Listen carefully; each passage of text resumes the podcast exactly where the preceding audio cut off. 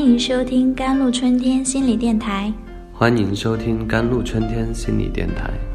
这里是一片心灵的小世界，在这里修身养性。这里是一个心灵的加油站，在这里修复保养。我是今天的主播 Celine。不知道为什么，最近总是感到有些莫名的焦虑。担心一些不好的事情的发生，而上网查了查，更加焦虑了。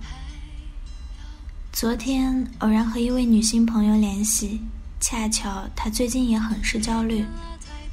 她说，她干什么事情都提不起劲来。以前最喜欢吃的火锅没兴趣，看电影没兴趣，之前制定的健身计划。也都坚持不下去，就是因为焦虑。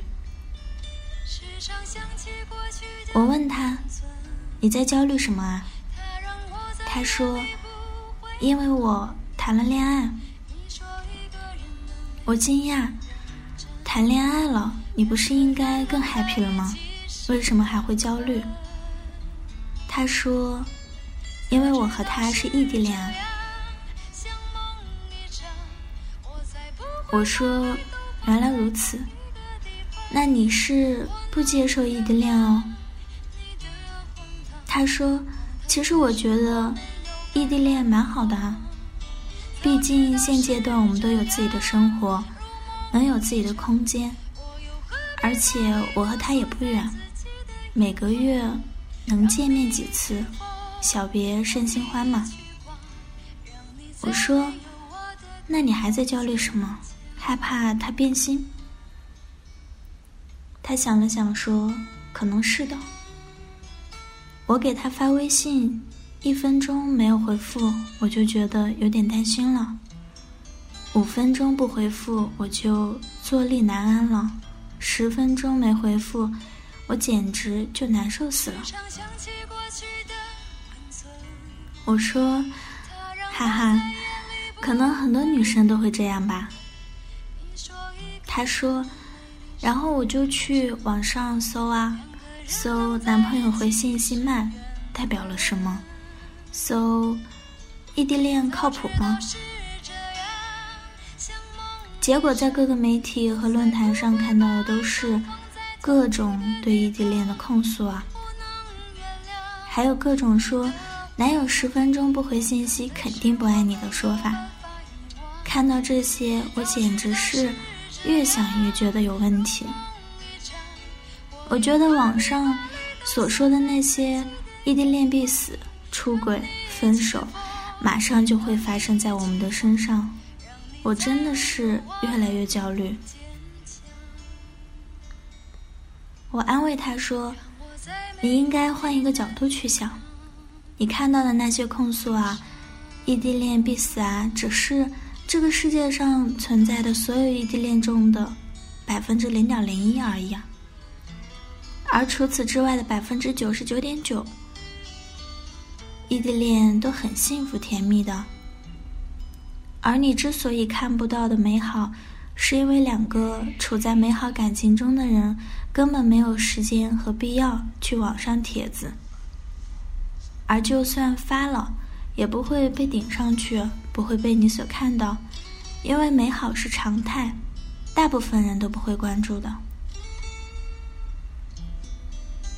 所以说，你一直都在担心着那百分之零点零一的坏事情发生在你的身上，其实大可不必呀。你应该想，还有百分之九十九点九九的好事情呢。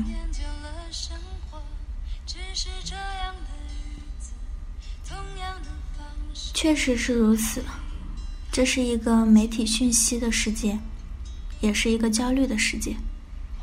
我身边有一个朋友有疑病症，就是自己一有些什么小小不舒服的，就喜欢上网去查询症状，比如就是吃太撑了、消化不好、有点胀气啥的、肠胃不舒服啥的。